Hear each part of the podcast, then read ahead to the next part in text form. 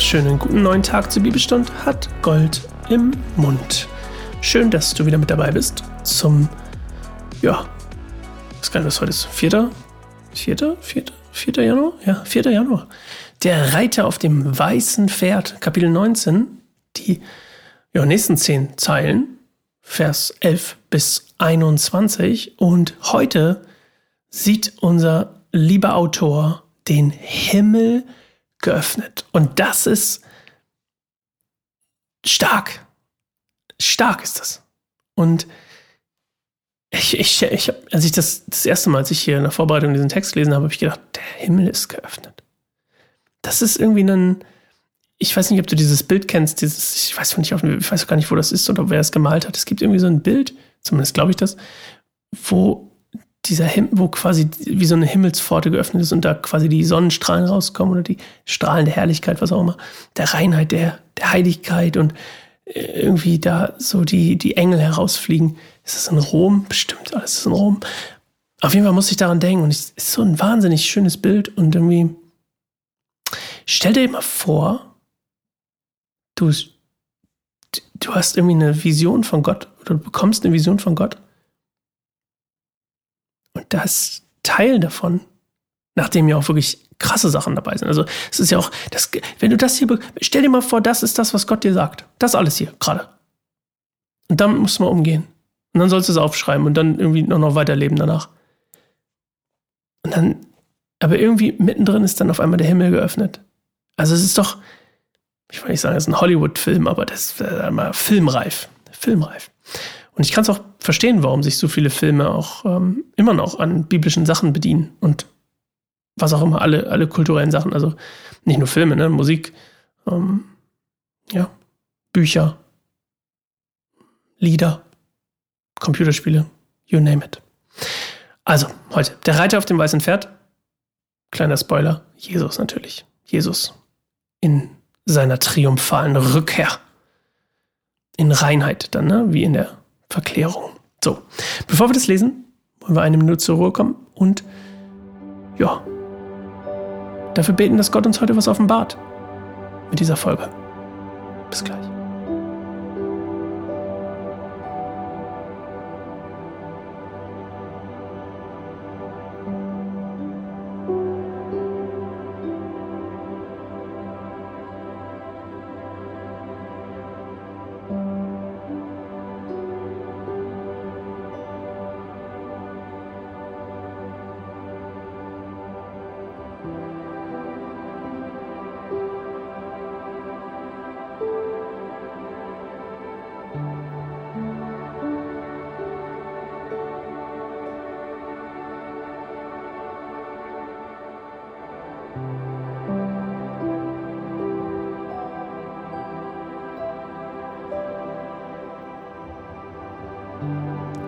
Dann sah ich den Himmel geöffnet und stand dort ein weißes Pferd. Und der, der auf dem Pferd saß, wird der Treue und Wahrhaftige genannt, weil er gerecht richtet und Krieg führt. Seine Augen waren wie Feuerflammen und auf dem Kopf hatte er viele Kronen. Es stand ein Name auf seiner Stirn geschrieben und nur er wusste, was dieser Name bedeutete. Er trug ein Gewand, das in Blut getaucht worden war, und sein Name ist das Wort Gottes. Die in weißes, reines Leinen gekleideten Herrscharen des Himmels folgten ihm auf weißen Pferden. Aus seinem Mund kam ein scharfes Schwert. Mit ihm wird er die Völker schlagen. Er wird sie mit eisernem Stab regieren und er tritt die Weinpresse des schrecklichen Zorns des allmächtigen Gottes. Auf seinem Gewand und auf seinem Schenkel stand folgender Titel geschrieben. König der Könige und Herr der Herren. Dann sah ich einen Engel in der Sonne stehen, der den Vögeln, die hoch oben am Himmel flogen, zurief, kommt, sammelt euch zum großen Mahl, das Gott vorbereitet hat. Kommt und fresst das Fleisch von Königen, Befehlshabern und starken Kriegern, von Pferden und ihren Reitern und von allen Menschen, ob freie oder Sklaven, kleinen oder großen. Dann sah ich, wie das Tier die Könige der Erde und ihre Heere versammelte, um gegen den Reiter auf dem Pferd und sein Herr zu kämpfen. Und das Tier wurde gefangen und mit ihm der falsche Prophet, der in seinem Namen große Wunder getan und damit alle verführt hatte, die das Zeichen des Tieres angenommen und sein Standbild angebetet hatten. Sowohl das Tier als auch der falsche Prophet wurden lebendig in den Feuersee geworfen, der mit Schwefel brennt. Die übrigen wurden durch das Schwert getötet, das aus dem Mund dessen kam, der auf dem weißen Pferd saß. Und alle Völker des Himmels wurden satt von ihrem Fleisch. Okay. Also eine sehr, sehr krasse Szene. Sehr übrigens, ne, Himmel öffnet sich, weißes Pferd. Wer sitzt drauf? Gandalf. Vielleicht kennst du bei Herr der Ringe. Herr der Ringe, der Tolkien, war ja auch ein äh, sehr gläubiger Mensch. Und ne, wieder so ein Bild, ne, wie bei Gandalf eben, ne, der graue, dann auf einmal der weiße. Hier kommt er dann weiß gar nicht, ist das bei, bei der zweiten, wo er den, durch den Sonnenuntergang kommt und dann oben der Reiter, der weiße Reiter am Horizont steht, in den Sonnenstrahlen des Morgen auf, auf des, des, des Morgens und dann kommt er mit den, den Reitern. Ich glaube, es ist der zweite Teil, ne? Boah, jetzt habe ich Bock, Herr der Ringe zu gucken. Holy smokes, vielleicht gucke ich gleich Herr der Ringe. Ist noch früh der Abend. Vielleicht gucke ich gleich, oh, ich gucke gleich, oder, oder Tom, ah, der neue Mission Impossible, den wollte ich auch nochmal gucken. Den habe ich zum Kino geguckt, aber den wollte ich nochmal gucken. Naja, wir werden gleich was sehen. Irgendwas gucke ich gleich. Jetzt bin ich aber ein bisschen Feuer und Flamme für Herr der Ringe. Also, unabhängig davon, jetzt kriege ich bestimmt auch eine E-Mail, dass Herr der Ringe nicht christlich ist. Oder weiß ich nicht. Ich, ich, ich habe öfter schon Leute gehört, die gesagt haben, so, naja, wenn man sowas wie Harry Potter guckt, dann ist man, ah, ist man schon dämonisch oder so. Aber da bin ich nicht der Meinung. Aber das ist, auch das ist ja auch ein ganz anderes Thema. Also, wir haben hier dieses wunderbare Bild und dann geht es ganz viel eben, und das ist das, was, wo es ums heute bei mir nämlich jetzt geht, gleich, das Schwert aus dem Mund, ja. Also, das Wort Gottes. Und das steht ja auch auf, das ist ja auch sein Name, ist das Wort Gottes. Also, der Reiter der Treue und Wahrhaftige. Es stand ein Name auf seiner Stirn. Sein Name war das Wort Gottes. Also Jesus ist das Wort Gottes. Und ich finde, wir bachen manchmal als Christen eine Sache. Und zwar das Wort Gottes, wie es hier beschrieben wird ist ja nicht die Bibel. Das ist vielleicht, vielleicht auch die Bibel. Aber das Wort Gottes hat so viele Formen und kann so viele Formen annehmen, gefühlt zumindest, so empfinde ich das. Und manchmal beschränken wir das so auf die Bibel. Und ich, ich das ist kein Bibelbashing übrigens. Ich, ähm, ich lese ja gerade mit euch die Bibel. Wie könnte ich da die Bibel bashen? Das wäre das wär total absurd. Aber das Wort Gottes hat so viele Gewänder und so viele Formen und so viele so viel Kraft. Pro Prophetien sind auch das Wort Gottes, oder?